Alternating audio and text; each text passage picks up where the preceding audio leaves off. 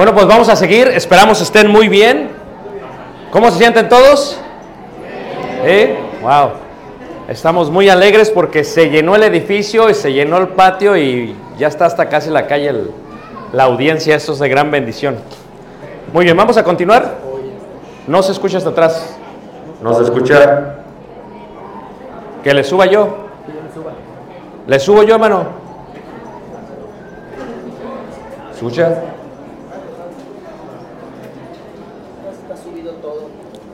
Bueno, bueno, pronto ustedes. ¿Pronto? ¿Se escucha? No. ¿Se escucha? ¿Más o menos? Joder, qué bárbaro. Vamos a ver si se puede escuchar. Muy bien, vamos a continuar y nos quedamos en la parte del amor. Les decía yo el día de ayer y lo voy a mencionar solamente que hay siete tipos de amor. La Biblia habla de siete tipos de amor. Era un concepto que tenían los griegos y que es muy apropiado y que a través de la madurez de la persona los va recibiendo. El primero es el amor ágape.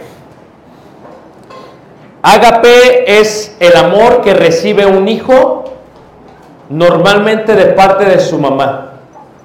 Es el amor incondicional. Es un amor incondicional. El amor, el amor ágape. Después, cuando el niño crece, pasa a el amor ludus. El niño empieza a tener una cierta amistad con seres humanos. Puede ser la niñera, puede ser el tío, la tía, porque el bebé va asimilando que lo quieren, que lo aman, pero no es algo tan serio como el amor ágape. Luego se enfrenta a el amor filial. Y el amor filial es el amor entre hermanos. El niño, si tiene hermanos, comprende el amor filial. Sus hermanos lo aman porque es su hermano, crecieron del mismo padre y madre, y hay algo muy estrecho, el amor filial. Agape, ludus, filial. Luego viene este amor, que es el amor filautia. El amor filautia es el amor por sí mismo. el niño empieza a ser egoísta y se empieza a amar a sí mismo. Puede ser bueno y puede ser malo. Puede ser bueno porque el amarse a sí mismo le va a producir amar a los demás de la misma manera. Puede ser malo porque cuando éste no se manifiesta o se exterioriza de esa manera, el amor puede llegar a ser un amor de narcisismo. Por lo tanto, solamente busca por sí mismo y es egocéntrico. Y muchos hijos e hijas son así. No tienen amor para nadie más más que para sí mismos. Luego viene el amor eros, de la palabra eros, erótica, el amor sexual o pasional. Esto es agape, ludus, filial, por sí mismo, y el amor eros llega en la juventud. Es cuando un joven ya ve a otro joven con una pasión, con una intención. Fuimos diseñados de esa manera, que cuando tú llegues a la pubertad, veas a las niñas de otra manera es muy normal. Tu cuerpo ha cambiado, tu persona ha cambiado. Génesis habla de ello y dice que el corazón del hombre es malo desde su juventud. El amor eros es así. Se coloca en la adolescencia, en la juventud, para que cuando alguien contraiga matrimonio pueda llenar su vida con su cónyuge del amor eros. Y ese amor, si no es controlado, si no se hace bajo el matrimonio, es pecado. Por eso si dos personas no se casan y tienen eros, es fornicación. Si se casa y tiene intimidad con alguien que no es su cónyuge, es adulterio. Es el mismo acto sexual, el mismo amor pasional, pero es pecado aquí y es pecado acá y aquí es bendición en el matrimonio. Dios lo creó para que sea bendición. Y luego viene este amor, el amor pragma. Ese es un amor muy maduro. Es un amor muy especial. Uno se va haciendo viejo, los hijos se casan, uno se sigue amando con la misma intensidad que se amaba cuando se conocieron, ya más maduro. Pueden sobrellevar las cargas los unos de los otros porque son más maduros. Se apoyan en las decisiones porque son más maduros. Deciden entrar en una paternidad indirecta. Apoyan a sus hijos, aconsejan a sus hijos, no directa, sino una forma indirecta. El amor pragma es un amor que dura toda la vida, es longanimidad. Es un amor fuerte, maduro. Es la tercera etapa del matrimonio. Es donde el matrimonio pasa desde el enamoramiento, la desilusión, el conflicto, la madurez y se llega hasta la punta pragma. Cuando dos viejitos se aman mucho, de tal manera que no se ven uno sin el otro. De tal manera que, decía yo a los varones, uno es una ala, el otro es una ala, y les gusta volar juntos, no vuelan por sí solos. Hay un apoyo increíble. Ya no dependen del amor eros, todavía tienen intimidad dentro de sus posibilidades, dentro de su vigor y lo disfrutan todavía, pero no es la parte pasional, eros, es la parte emocional, sentimental, madura. Es la parte donde se pueden hablar uno del otro, donde se ríen uno con el otro, donde se llega a este amor pragma. Muchas personas no llegan a este punto del amor. Se separan, se amargan, empiezan a hacerse enojonas uno con el otro y es más, empiezan a humillarse uno al otro. Tú ya no sirves para nada. Ya no me sirves ni como hombre. Tú ya no sirves ni para trabajar. Ve cómo las decisiones de todo el matrimonio desde que se casaron va a tener un efecto dominó hasta ese momento. Si criaste, educaste, dice la escritura que uno debe de enseñar al niño en su camino y aun cuando fuese viejo no se apartará de él. Si hiciste tu labor, vas a disfrutar tus nietos, vas a disfrutar tu vida. Pero si no hiciste tu labor, vas a pasándotela lamentando. Si los hiciste unos mantenidos, inútiles, tenemos un efecto en esta sociedad donde los abuelos crían a los, a los nietos. Y el cuerpo no está diseñado para eso. La mujer llega a la menopausia y ya no puede embarazarse. ¿Qué te está diciendo Dios? Ya no deberías de criar hijos. ¿Estamos de acuerdo? Vas a ayudar indirectamente, pero tú no vas a ser la madre de tus nietos. Si tú tomas tus nietos, estás haciendo irresponsables a tus hijos. ¿Y quién tuvo ese Eros? Tus hijos. ¿Quién le va a batallar? Tus hijos. Tenemos una sociedad en que los abuelos están educando a los nietos como hijos. ¿Y qué creen que está pasando, hermanos? Todos los papás están viviendo una vida loca en su vida. No se están haciendo responsables. El pragma dice, hicimos lo que teníamos que hacer y en el momento que pierdes a tu amada, se te va no la mitad de tu vida, se te va toda tu vida. Tal como le pasó a Abraham con Sara que le lloró. Y esa es una de las cosas importantes que yo no me veo sin mi esposa, espero que ella no se vea sin mí. Yo la amo no porque la necesito, yo la necesito y por eso la amo. Y eso es diferente. Y este amor pragma es uno de los amores más hermosos y más bellos que pueden suscitar en el matrimonio. Pero también aquí entra un problema muy real. Moisés está a punto de salir de Egipto. Tiene conversaciones con el faraón. Y el faraón le propone, vete, lleva a tu gente. Nada más que no te lleves a los niños ni a tus viejos. Y dice faraón, no. No, no, yo sin mis viejos no qué. No me voy. Fíjate el concepto de la vejez. El amor pragma madura de tal manera que como persona mayor tú no hostigas, tú no haces sentir culpables a tus hijos, tú no te victimizas, tú no dramatizas. Hay gente mayor que dramatiza y se victimiza. Es que nadie me quiere. Te van a visitar, te quejas todo el tiempo.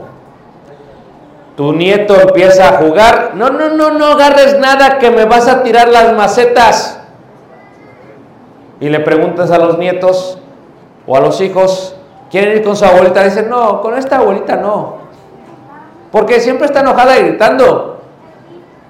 Y con la otra, con esa sí. ¿Por qué? Porque los niños perciben eso. El amor pragma es un amor maduro.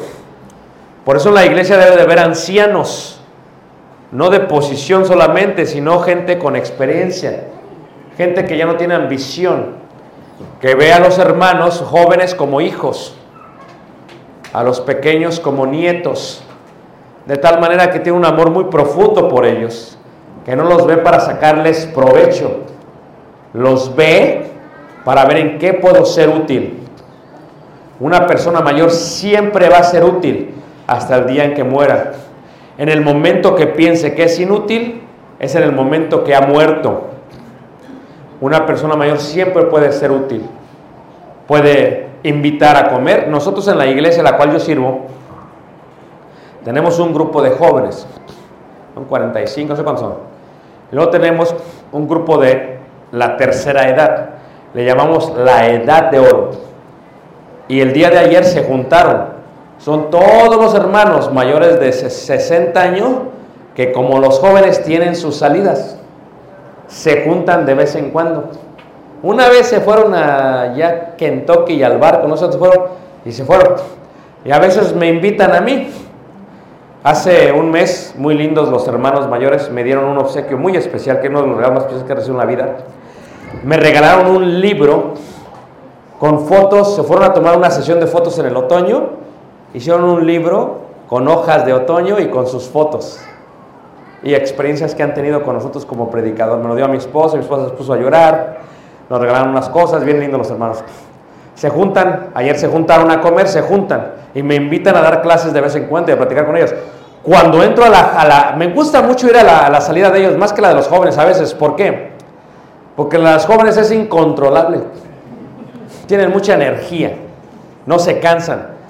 Pero cuando llegamos con los ancianos hay una cosa negativa, sale uno traumado. ¿Cómo está? Y empiezo yo me siento. Y la hermana, no, que hoy no me tomé la pastilla y que me duele aquí, me duele mucho acá. Y la hermana que hoy fui al doctor y que esto y que la artritis. Y no olvídense, salgo yo como que, ay Señor, así voy a estar en unos años. Pero como dice el dicho, así como ves, y a lo mejor hasta peor. En este sentido, el amor pragma es un amor profundo.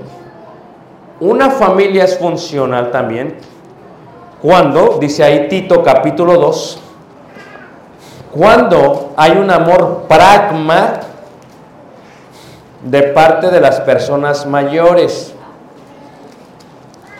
Hay una serie que yo le, le titulé Una iglesia saludable. Y decía en la serie, para que una iglesia sea saludable, una iglesia tiene que tener una columna vertebral completa. Y no me entendían. Mira, la columna tiene varios huesos, ¿verdad que sí?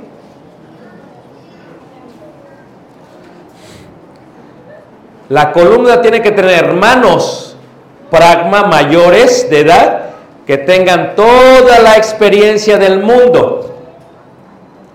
Matrimonios maduros, adultos, más de 40, 40, 60 años, que tengan hijos jóvenes, que ya se están yendo a la universidad, que ya se están casando.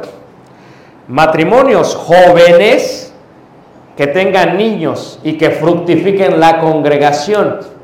Yo tengo una, allá mira, uno tiene cinco niños, otro cuatro niños. Porque yo les digo, tengan niños. ¿Por qué? Porque son bien muertos los niños. Amén. A fin ellos los cuidan. Tiene que tener jóvenes, adolescentes y niños.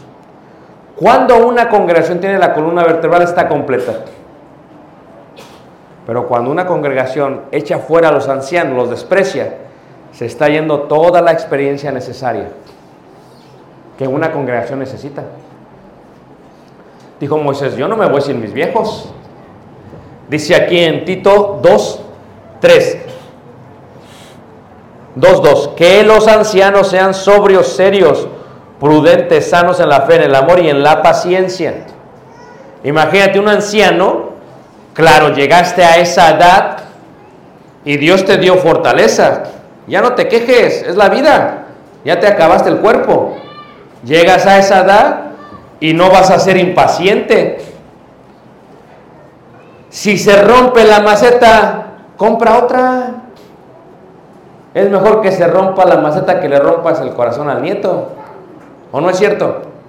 No, es que yo tengo mi colección de muñecas.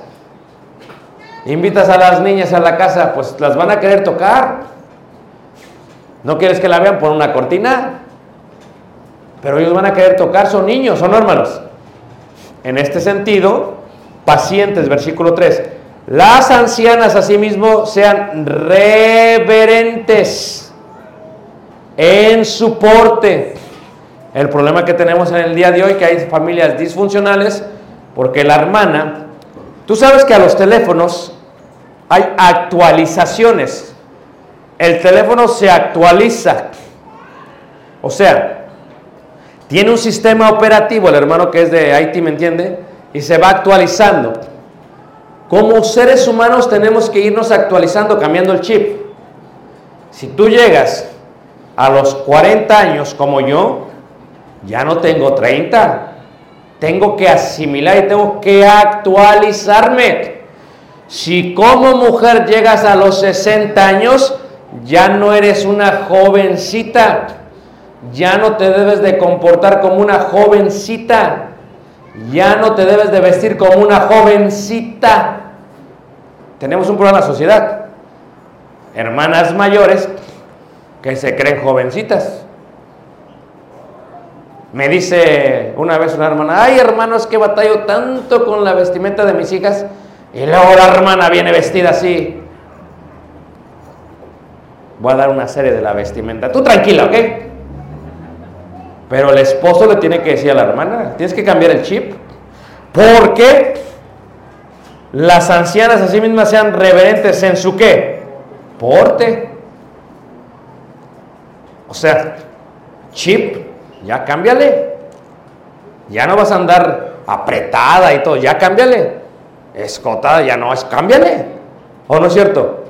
Porque ya no estás en esa edad. Tampoco las doncellas, pero estoy diciendo que a veces se ve mal.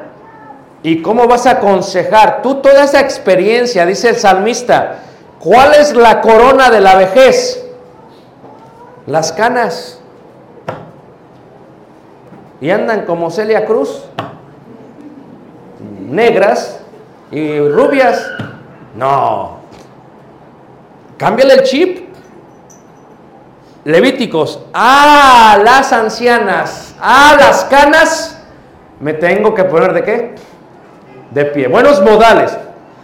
Llega el hermano que le están saliendo canas, párate, párate y saluda al hermano, a los niños. ¿Por qué? Ahora los niños, viene el hermano con canas, se sienta y corren y les saltan las piernas. ¿Te acuerdas qué hacían en aquellos tiempos cuando tú se te ocurrías, hermanos? ¿Qué te hacían? Unos jalones de dónde? Porque ¿quién va a educar? Si el niño no respeta las canas, pero dice, es que mamá no tiene canas. Está rubia la hermana. ¿Sí la ve? Sí, mi hijo, sí. Y mire cómo viene vestida mamá. Bien provocativa. Ay, Dios mío. Y luego sale la doncella, la hija. Ya ves, mamá, la hermana y yo, pues somos iguales. Estamos en el mismo sentir. Entonces, dice aquí, porte. Dice aquí, no calumniadoras. Ay, se entiende que las jóvenes sean chismosas. Amén. Pero te sale la viejita bien chismosa. No. No, no, la viejita es... Mira, hay dos tipos de chismosos. ¿Tú sabías eso? El activo y el pasivo. ¿Tú qué eres? Te lo voy a explicar, te lo voy a explicar. Para que el chisme suceda, tiene que venir corriendo uno porque uno ve, oye algo y tiene que venir a qué? A decirlo. La palabra viene realmente de la idea general de unas columnas que se ponían en las minas de Zacatecas. Se ponían unas columnas de madera y cuando la columna tronaba, significaba que se iba a venir abajo qué? Toda la mina. Entonces la, la, esa te avisaba, era un chismoso, te estaba avisando. El chismoso activo es el que oye y no se puede aguantar, viene corriendo y le dice, fíjate, fíjate, tengo una noticiota. El activo. El pasivo es el que, dime cuál es. Si no hay chismoso pasivo, no hay chisme. Porque el, el pasivo es decir, no me digas, no quiero saber. Y el activo dice, ay, qué agua fiesta eres. ¿Si te fijas? Pero calumniar es diferente. Es tomar una mentira y colocársela a alguien más. Imagínate que las hermanas mayores sean calumniadoras. No. Porque la mayoría de las madres de las familias jóvenes están viendo cómo se mueve todo arriba. Donde hay hermanas mayores de la tercera edad, de la edad de oro, chismosas, hay hermanas chismosas en toda la congregación. Si la grande es escandalosa, todas son escandalosas. A ver, levante la mano si alguien conoce uno de esos postes de madera que están en la iglesia, digo en Zacatecas. ¿Alguien conoce a una hermana que es así? Levante la mano, no, no apunte nada más. Levante la mano. ¿Alguien conoce, hermanos? Nadie. ¿Aquí no hay en Yucatán? No. No mintáis. Levante la mano, ¿quién conoce a una? La verdad, ahí está ya. Dos, gracias. El hermano dice. Y dice, no esclavas del vino, maestras del bien, que enseñen a las mujeres jóvenes a amar a sus maridos. El amor pragma, ¿qué es lo que hace? El amor pragma ve a las jóvenes y dice, yo quiero que ellas batallen menos que yo. Voy a darles un ejemplo como anciana, pero les voy a ayudar también a ellas. Les voy a enseñar a ellas a amar a sus maridos. ¿Y quién tiene más de 60 años? Levante la mano. Mujeres, mujeres. Ayúdenme, hermanas. ¿eh? ¿Listas? ¿Cuál es el consejo que le darían a una esposa joven? ¿Cuál, hermana? Que atiende, repítalo, hermana, por favor. ¿Que qué, hermana? Otra vez, hermana, porque no se oye. Que atiendan a sus esposos. Hermana, explíqueme eso de atender, por favor. ¿Qué es atender? atenderlo en lo que necesiten, cuando lleguen de su trabajo, desde el almuerzo. Hermanos, cada que hago esta pregunta, hermanas mayores me dicen lo mismo. Estar en un mismo sentir, como que la experiencia les da lo mismo. Cuando lleguen de sus trabajos, le den su comida con cariño. Imagínate, llega tu esposo, ahí está el plato en el refri, mételo al microondas si lo quieres caliente, porque yo estoy viendo la novela turca que está muy interesante. Fíjate, fíjate, mira, esta es una regla en mi casa. A mí no me sirve mi mujer en platos desechables ni en Tupperware. No, no, no, no, no, no, no. Vidrio. Porque se tiene que qué? No es lo mismo comer en plástico que en vidrio. Mira, mi madre tenía una vitrina, como todas las mamás. Y adentro tenía los platos que nunca utilizaba. ¿Amén, hermanos? No, esos, con esos yo quiero comer. Con esos yo quiero comer.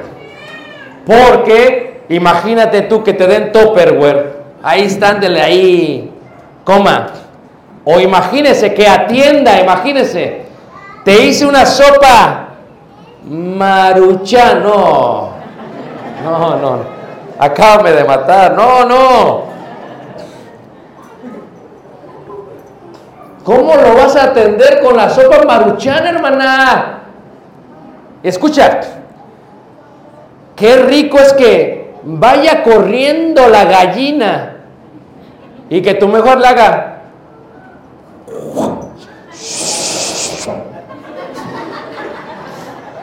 ¿A poco no? Que la desplume.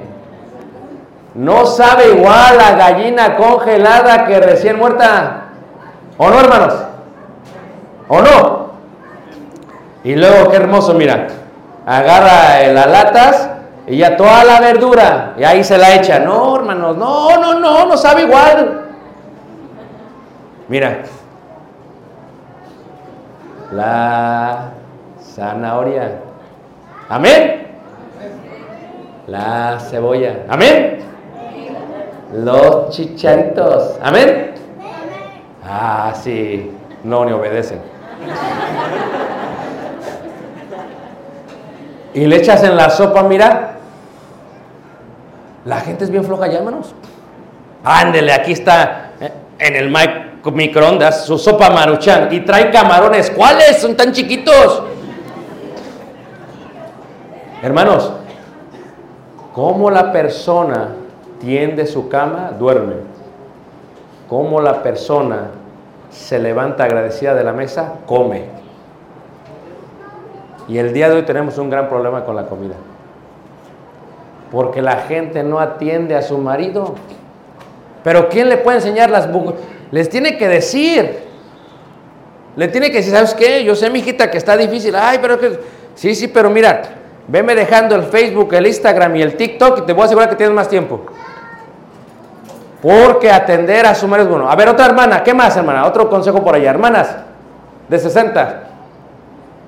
¿Qué otro consejo?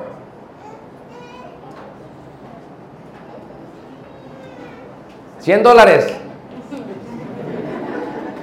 Porque se durmieron, no que se lo va a dar. Hermana, ¿qué otro consejo? ¿Sí?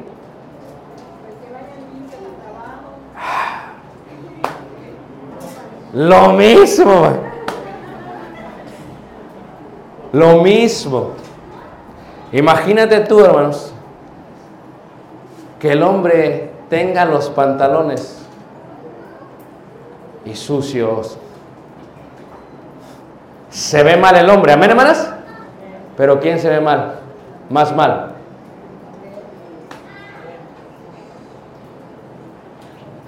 No.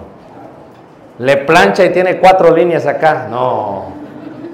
Es una línea. ¿Si te fijas? Fíjate que va el hombre a su trabajo y todos los desplanchados se le quedan viendo como, órale, órale. Oye, ¿cómo se llama tu mujer? Tali. ¿Por qué? Porque el hombre se siente amado. Falta uno. Otro consejo más. ¿Qué es lo que deben hacer las hermanas mayores? Ayudar a, los matrimonios jóvenes. Usted agárrese. Hermana, yo sé que usted, hermana, vio la Lady, ¿verdad que sí? Cocina rico. Yo lo sé porque, mire, las hijas, las nietas se ven todas muy saludables. Ahora, no sea envidiosa, egoísta. Tiene que compartir todas las recetas de la comida. Sé que es difícil, hermana, porque es que solamente si vienen a mi casa. Yo sé, pero espérese. Pero qué bonito que se tomaron tiempo con su nieta. Mira, mijita, vamos al cine y luego vamos a la casa y vamos a hacer un guisado. Su hija nunca se va a olvidar de ese tiempo con usted. Qué bonito que piensas que las niñas no te escuchan. Pero si usted se toma el tiempo y habla con, mira, mija, te voy a hablar, mira, te vas a reír de mí, pero cuando yo era joven, allá cuando fue la Revolución Mexicana. ¿Sí, o después? No, después, ¿ya? La Segunda Guerra Mundial, pues. Ok, la guerra de Vietnam, lo que sea. Entonces, cuando yo era joven, mija, así eran los hombres. Pero usted no debe, de- la hija te va a escuchar. Cuando tú escuches a ese Bad Bunny, no, no, no, así no eran antes en la edad, el cine de oro. Eran canciones románticas. Amén, hermana. Sanas, amén, hermana. Saludables, amén, hermana. Pero ahora, mija, ni se le entiende al muchacho ese. Tienes que aconsejar. Las ancianas ayudan de gran manera a aconsejar a las más jóvenes para hacer hogares funcionales. Hay un consejo, a ver. Otro consejo, hermana. Aparte de, a ver, alguien más, otro consejo. que no han dicho? No, usted está muy chiquito. ¿Sabes qué me dicen? Que sea cariñoso con su marido. Así me dicen las hermanas. Le digo, ¿de veras, hermana? ¿Cómo? Sí, que lo abrace. ¿Cómo más? Que lo bese. ¿Cómo más? Tú sabes.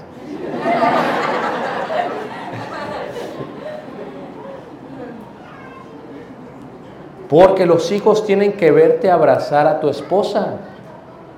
Que, que le des un beso, que digan, ay mamá, guácala, váyanse al cuarto. Porque cuando ellos ven que hay un amor muy genuino, ellos van a buscar eso en su matrimonio. Si tú dices como hombre, es que yo no crecí así, se me hace cursi, es que así no era mi familia, déjame decirte que cuando tú viniste a Cristo, las cosas viejas pasaron aún los malos hábitos de tu papá y de tu mamá. He aquí todas son hechas de qué? Nuevas. Y eso es parte de ello, hermanos. Eso es parte de ello, porque Cristo fue compasivo, amoroso con su esposa. ¿O no lo es así, Cristo, hermanos? Nosotros tenemos que ser así. Cuando se llega a la edad pragma, se puede hacer funcional. Un hogar puedes ayudar en gran manera. En gran manera. Porque cuando nuestros viejos mueren y se van, mi abuelita murió en diciembre. Cuando se van nuestros viejos, hermanos, queda un vacío eterno. Duele mucho. Porque ya no los vamos a oír. Y ellos pueden ayudar a ser funcionales. A veces le dicen, el- fíjate cómo le dice la mamá. Mi madre, recuerdo esto siempre, siempre lo digo, digo. Una vez mi hijo estábamos, había un evaporizador, en el invierno evaporizamos la casa. Y mi hijo sale caliente y le dije, no lo toques. Y mi hijo le hace, y me volteó a ver así como que, ¿y qué hace?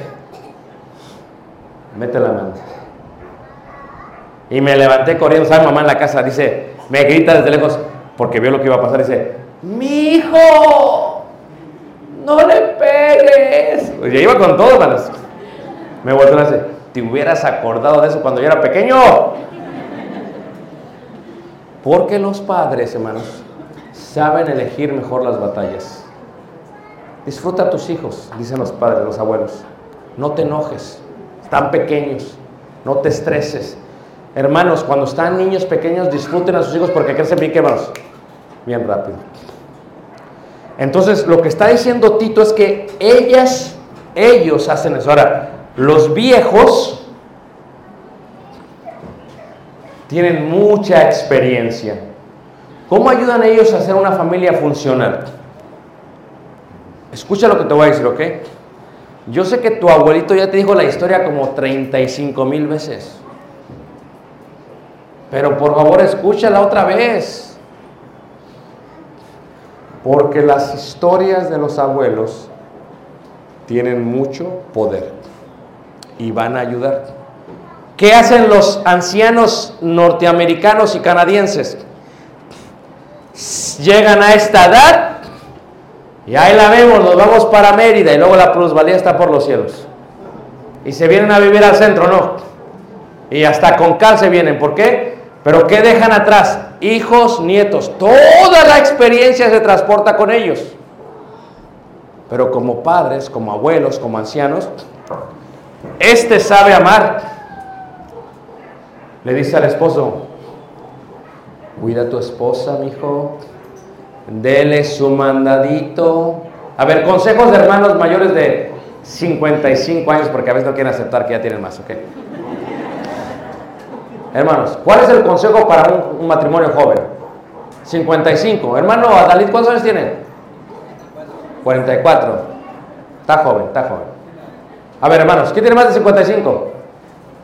¿Cuál es el consejo, hermano? Que sigan a Dios primeramente. Que sigan a. Muy bien. ¿Qué más, hermanos? En cuanto a su cónyuge, ¿qué más?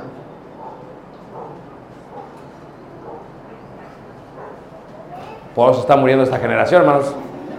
¿Qué más? ¿No tenemos ancianos? ¿Qué más? ¿Nadie? Ok. Yo he cometido muchos errores en la vida. Y porque ministro en la iglesia me doy cuenta que la mayoría de los hombres cometemos los mismos errores constantemente. Entonces le he hecho un libro a mi hijo y le he dicho cosas que debes de saber. La mayoría está basado en el libro de Proverbios, que ya está ahí el consejo. Pero hay cosas que los hombres jóvenes cometen errores constantemente. Cosas que debes de saber.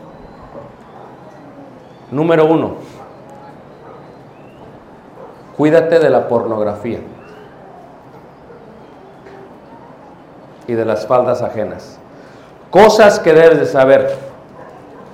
Se trabaja para vivir, no se vive para trabajar. Porque los hombres, hermanos, se endiosan con su trabajo. ¿O no es cierto, hermanos?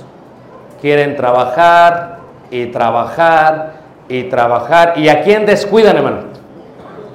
Nadie sabe para quién. Luego le da un paro cardíaco, se muere.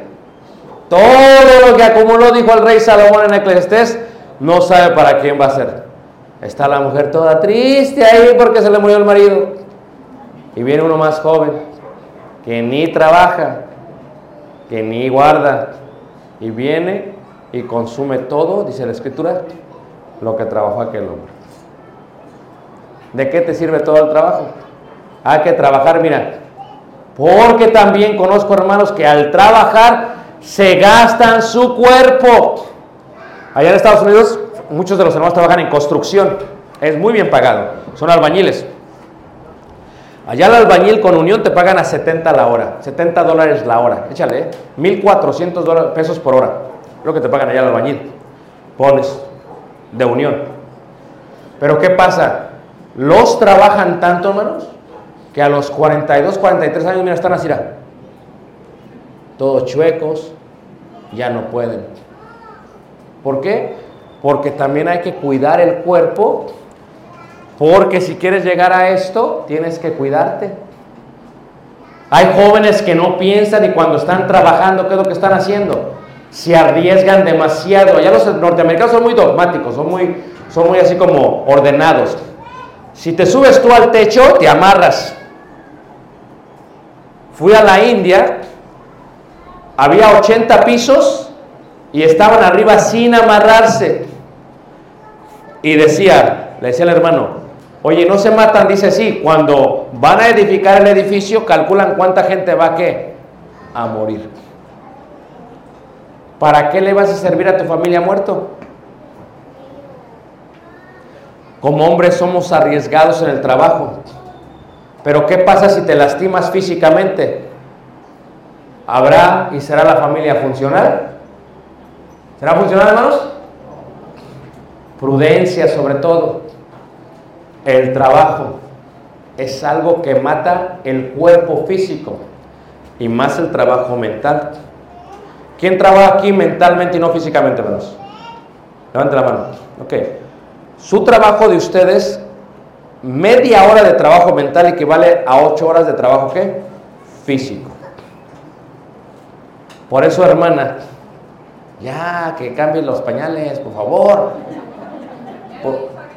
Eso, tan rápido. Nada más oyó el incentivo, dijo, ya lo hizo. No, no, tenemos que ver por 10 días a ver si es cierto. Pero cuando uno trabaja mucho, hermano, se gasta. Pero uno le da estrés también. Es mucho trabajo, hermano. Se consume uno. No tienes el humor para educar a tus hijos. ¿Qué tienes que hacer entonces para llegar a esta vez? Cuidarte. Imagínate, el pobre señor comiendo pura sopa maruchan todo el tiempo.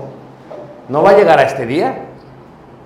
Porque tiene que comer cosas, ¿qué, manos? Nutri... A mí me, sorprende. Estuve en León, Guanajuato. Estaba en la congregación y estaba sentado afuera y había una panadería y luego había una tienda de abarrotes.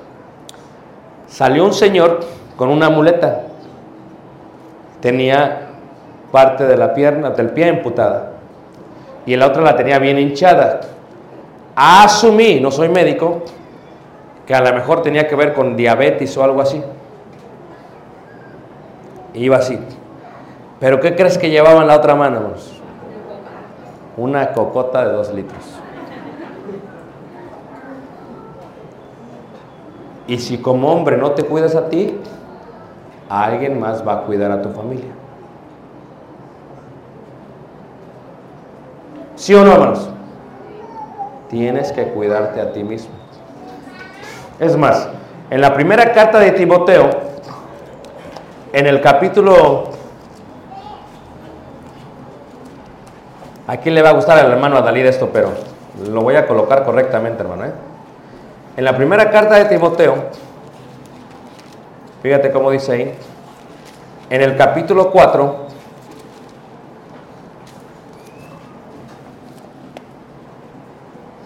en el versículo 8 dice así, porque el ejercicio corporal para poco es que, o sea, sí aprovecha en algo, pero tampoco hay que endiosarse con las pesas, hermano. No, no, ahí de vez en cuando ya. ¿Por qué? Porque el hombre también puede llegar a ser, ¿qué, hermanos? Vanidoso. ¿A poco no? Y vanidad, dijo el predicador.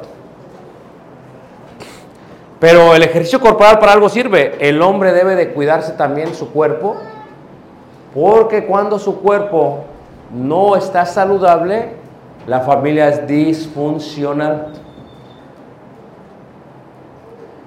Y vivimos en una cultura reactiva y no proactiva. ¿Qué es reactiva? Reaccionamos. El doctor te dice, vas a, eres prediabético y hasta ahí reaccionamos. No. Antes que te dé diabetes, proactivo. Antes que te dé presión, proactivo. La mujer tiene que entender y el hombre tiene que entender que una familia es disfuncional cuando los dos no se cuidan. Porque qué bonito llegar a viejitos, ¿a poco no, hermanos? Y saludables. Que le digas, mi amor, ¿quieres ir a caminar? Claro, vamos. Y van caminando. Y en la calle van caminando. Y van todavía agarrados de la mano. ¿Qué ejemplo es ese para los matrimonios jóvenes? Necesitan mirar esto. Pero imagínate, bien enfermos, de un carácter de los demonios, y gritándose todo el tiempo, le dijo la mujer al hombre, muérete. Le dijo, muérete mejor. Pues ¿qué tipo de mujer es esa? La esposa de Job. Pues no. Y hay mujeres, hermanos, que no aman a sus maridos, pero hay hombres que para amar a tu mujer, para ser funcional, tienes, tú tienes que amarte a ti mismo. Para amar a tu mujer como a ti que mismo. Pero el hombre puede aconsejar mucho. Otro consejo que le doy a mi hijo es, cuando usted se case, los amigos pasan a ser compañeros de vida. Porque los hombres no les cambia el chip. Se casan y quieren seguir teniendo sus amigos. ¿O no es cierto? Si fue jugador de fútbol, no le cambia el chip. Todavía quiere andar allá en la cancha como si estuviera soltero. No puede dejar el fútbol porque es la cancha. Tiene que cambiar el chip.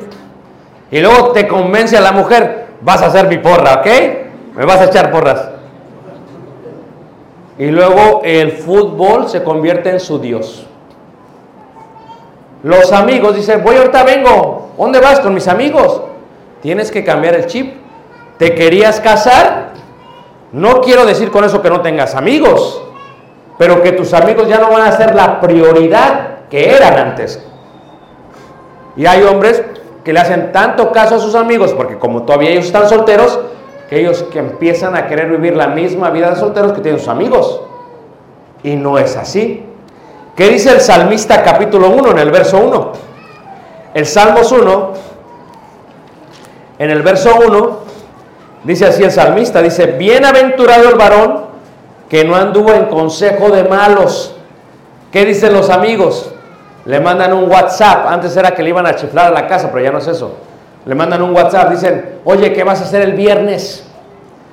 No, pues es que pues voy a llevar a mi familia al cine. No, dice, vamos a la disco. Vamos al antro. Es más, vamos al concierto que va a venir quién? Los intocables. A ver si los podemos tocar. Vamos. Y el amigo está pensando dice, oye, no estaría mal. Pero si le digo a mi mujer, ¿no va a querer que vaya? ¿O se va a querer pegar? Fíjate. Y le dice, no, este, tengo unos compromisos y se va. Bienaventurado el varón que no anduvo en consejo, ¿qué? De malos. ¿Cuántos matrimonios jóvenes no se han separado porque el hombre sigue pensando que está todavía, ¿qué hermanos? Soltero. Y se viste como soltero. ¿Se ha visto el hombre soltero? Casado. Se abre todo aquí. Porque tiene aquí un oso de peluche, no sé qué tiene. Y anda así todo abierto. Y la mujer, con los celotes que se carga, le anda poniendo botones hasta acá, una vez hasta acá. Pues ya eres, ¿a poco no? Ya tu chip tiene que cambiar. Así como cambia el de tu esposa, cambia el tuyo, ¿no es cierto, hermanos? ¿Por qué? Porque también tú puedes provocar a alguien. Y eso también es pecado, porque el que sabe hacer lo bueno no le hace, ¿el es qué? Pecado. Entonces, tú ya no andas como para que te estén viendo las muchachas. ¿Verdad? Trabajas de albañil, te quitas la camisa. No, es que es más cómodo. Y hasta te echas aceite de bebé para que brilles. No. No, eso ya pasó. Eso ya pasó, hermanos. Porque el amor pragma, el hombre le dice, cuida a tu esposa, saca a tu esposa, esté atento a su esposa. Porque un hombre que atiende a su esposa es un hombre que será totalmente feliz. Pero el hombre que sigue consejo de malos, que está en camino de pecadores y que en silla de escarnecedores se ha sentado, no será bienaventurado. Entonces, como matrimonio, para que funcione, tienes que ir actualizando tu sistema operativo. Ya me casé, ya tengo hijos. Los hijos requieren sobre todo mucha atención, hermanos. ¿O no es cierto? Y la atención es de la mamá, del papá. Te los llevas a caminar, vas a jugar al parque, vas a estar con ellos. ¿Por qué? Porque son tus hijos. ¿Quién le va a enseñar tú? ¿Quién va a modelar el cristianismo? Tú. Tú eres el que lo hace. No alguien más tú. Ahí está el pobre niño con el tío, con el vecino, porque tú no le das tiempo. Eres tú. Es tu trabajo. Vas cambiando el chip. Ya estás casado. Vas creciendo. Vas cambiando. Vas.